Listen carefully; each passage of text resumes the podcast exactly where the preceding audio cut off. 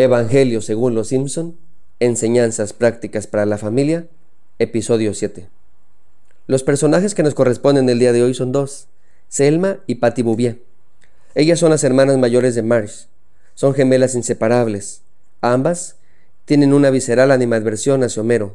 Les encanta ver MacGyver, son fumadoras compulsivas y critican todo lo que ven. Tienen una iguana como mascota que se llama Chelito. De niñas, molestaban mucho a Marsh la ridiculizaban por su ambición de convertirse en astronauta. Ya de grandes, se nota que su relación mejoró mucho. Tienen una bonita amistad con su hermana y la visitan con frecuencia en su casa. Son relativamente tías cariñosas con Bart, Lisa y Maggie. Y como buenas solteronas, a cada rato le repiten a Lisa que los hombres son unos cerdos, señalando a Homero como ejemplo. Ellas viven con la esperanza de que algún día Marge se divorcie de Homero. Elma lucha mucho por la unidad familiar, mientras que Patty ha buscado desenvolverse por ella misma a través de una relación amorosa. Se ha casado más de cuatro veces y en todas ha fallado. Para diferenciar a estas gemelas, Selma tiene un collar ondulado y Patty tiene un collar de bolitas. El pelo de Selma es en forma de zigzag, el de Patty circular. Ellas representan el arquetipo de los familiares incómodos, aquellos que se quejan de todo, de esos que hay que soportar solo porque son familia, son desagradables, asociales e inadaptables. Sin embargo, son hermanas inseparables. Ambas han decidido pasar el resto de su vida juntas. Una vez más, la buena nueva de los Simpson es, si ellas pueden, nosotros también. Llegaron una mujer y un hombre que no se conocían a la estación del tren. En la taquilla le dijeron a ambos que solamente había una habitación con una litera si querían compartir, pagaría cada uno de ellos la mitad del boleto. Se miraron a los ojos y dijeron, bueno, es una sola noche. Así que ella durmió arriba en la litera y él abajo. Esa noche hizo un frío de aquellos. Así que el tipo le dijo a ella, oye, oye, te estoy hablando. Ella le dice, ¿qué quiere? No seas mala onda, hace mucho frío. ¿Me podrías hacer un favor? ¿Me pasas la colcha que está en la gaveta allá arriba? Ella le dice, te propongo un trato mejor. ¿Qué te parece si solo por esta noche y exclusivamente por esta noche hacemos como si fuéramos esposo? Él todo contento dijo, si quieres, va, me late. Ah, pues levántate tú, agarra la colcha y tápate. No te casaste con una sirvienta. Una mujer le puso en un epitafio a su esposo, Señor, recíbelo con la misma alegría con la que yo te lo mando. Hace mucho tiempo una hermana me preguntó a mí, ¿le ha pasado por su mente, aunque sea una sola vez, divorciarse? Por supuesto que no, le dije a la hermana, hermana, ¿cómo cree? ¿Una? No, muchas. Y a Lidia también le han pasado muchas más. ¿Cómo le hacemos para ser inseparables como Selma y Patty? Trabajamos tanto, vivimos tan a prisa que en ocasiones con el afán de querer dar lo mejor, con una linda intención de satisfacer las necesidades de nuestros seres queridos, se nos olvida lo importante. Lo que quieren nuestros seres queridos es a nosotros. Se casaron con nosotros. Lo que quieren nuestros hijos es a nosotros. Lo que quiere tu familia es a ti. Alguien dijo, no hables de amor a tu hermano, ámalo. Jesús dijo así, en esto conocerán todos que sois mis discípulos, si tuvieres amor los unos con los otros.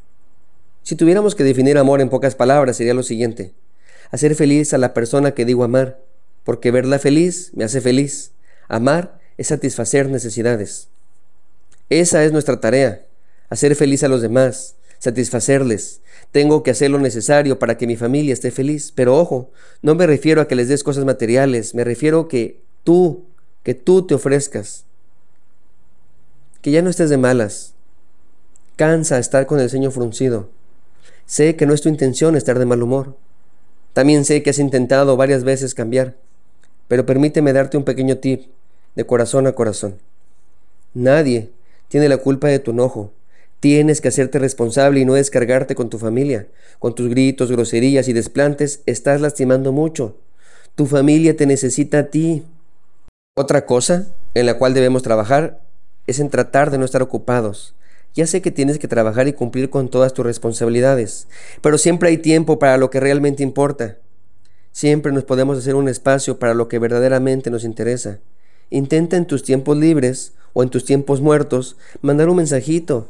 Te toma menos de cinco minutos decir cosas como te amo, te extraño, estoy orgulloso, te felicito, ¿cómo estás? Ya quiero verte, vi algo y me hizo acordarme de ti. Planea y sorpréndeles con una salida. un helado, una comida, qué sé yo. Estoy seguro que será el mejor día de sus vidas. Juega con ellos. Yo recuerdo que hace más de 30 años, un tío bajaba a jugar con nosotros, pero no me acuerdo lo que me regalaron de Navidad hace 5 años. Platica, emocionate con sus charlas, te lo están platicando a ti, te lo están compartiendo a ti. Sírveles, lava los platos, plancha, cocina, barre, trapea. Ya sé que estás cansado y no te gusta hacerlo, pero tú eres discípulo de Jesús. Jesús le lavó los pies a sus discípulos, incluido Judas el Creador del cielo y de la tierra, el Rey de reyes, el Señor de señores, el Alfa y el Omega, estaba hincado sirviendo, lavando unos mugrosos pies. Terminando Jesús les dijo, Vosotros me llamáis Maestro y Señor, y decís bien, porque lo soy. Pues si yo, el Señor y Maestro, he lavado vuestros pies, vosotros también debéis lavar los pies los unos a los otros, porque ejemplo os he dado, para que como yo os he hecho, vosotros también hagáis. Se trata de servicio, se trata de amor. En ese mismo contexto Jesús dijo, un mandamiento nuevo os doy, que os améis unos a otros, como yo os he amado, que también os améis unos a otros. ¿Quieres que tu familia esté unida? Ama. Pastor, ¿qué pasa si en mi familia son bien malos conmigo? Jesús enseñó algo al respecto. Amad a vuestros enemigos, Bendecid a los que os maldicen, haced bien a los que aborrecen, y orad por los que ultrajan y os persiguen. Ama, bendice, haz el bien, ora por ellos. Déjame explicarlo así. Amar es hacerles felices, satisfacer sus necesidades. Bendecir es animarles. Concéntrate en lo bueno. Hasta la persona más mala del planeta algo bueno debe de tener. Hitler, por ejemplo, era buen líder, malo como el COVID, pero bueno para dirigir. Así que anímales. Haz el bien. Significa servir. Y orar por ellos, pues significa pedirle ayuda a Dios, porque sin Él nada vas a poder hacer. Dios te bendiga. Soy el pastor Alex Conillé y estaré orando por ti.